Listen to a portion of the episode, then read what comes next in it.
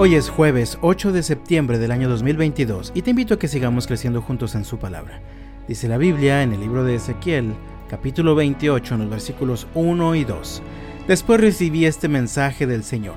Hijo de hombre, dale al príncipe de Tiro este mensaje de parte del Señor soberano. En tu gran arrogancia afirmaste, soy un Dios. Estoy sentado en un trono divino en el corazón del mar pero eres solo un hombre y no un Dios, aunque te jactes de ser un Dios. El Señor le mandó este mensaje al príncipe de Tiro por medio del profeta Ezequiel. El Señor se presenta en el versículo 2 como el Señor soberano, es decir, el que gobierna sobre todo y sobre todos, cuyo dominio no tiene fin. Este hombre había pecado en contra del Señor, su corazón se había llenado de arrogancia, a tal punto que había afirmado, soy un Dios. Al afirmar esto, estaba proclamándose autosuficiente. Según él, no tenía la necesidad de Dios en su vida, pues era lo suficientemente capaz y fuerte para enfrentar cualquier problema o dificultad por su propia cuenta. El Señor soberano le señala tres errores a los que su soberbia lo había llevado. El primero es que pensó que tenía una posición que lo hacía inalcanzable. Leí hace un momento en el versículo 2, Estoy sentado en un trono divino en el corazón del mar. Este hombre se pensaba indestructible por su posición.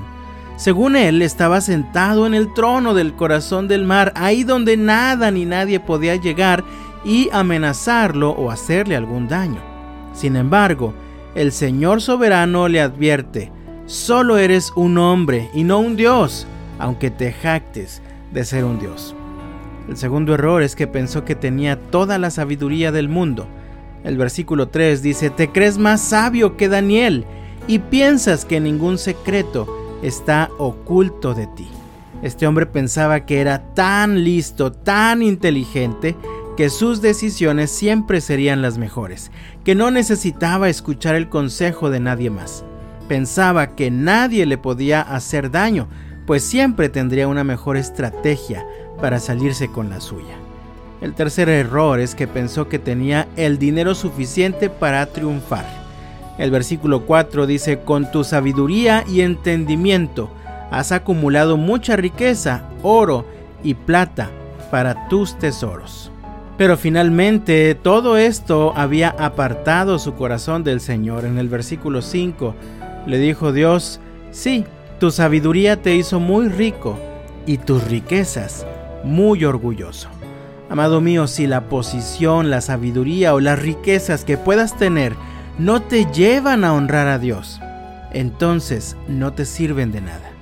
Así que el castigo para este hombre aparece a partir del versículo 6. Por lo tanto, esto dice el Señor soberano, ya que te crees tan sabio como un Dios, haré que te ataque un ejército extranjero, el terror de las naciones.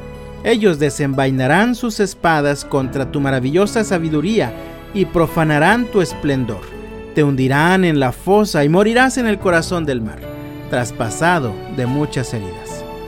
¿Te jactarás entonces diciendo soy un Dios frente a tus asesinos? Para ellos, no serás un dios, sino un simple hombre.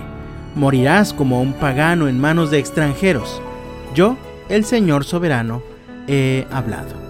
Lamentablemente la historia de este hombre no tuvo un final feliz. Sin embargo, hoy en día todavía muchos seguimos atrapados por la arrogancia y la soberbia, pensando que por la posición que tenemos o por la sabiduría que tenemos o por las riquezas que tenemos somos indestructibles, somos autosuficientes y pensamos que no necesitamos a Dios en nuestra vida.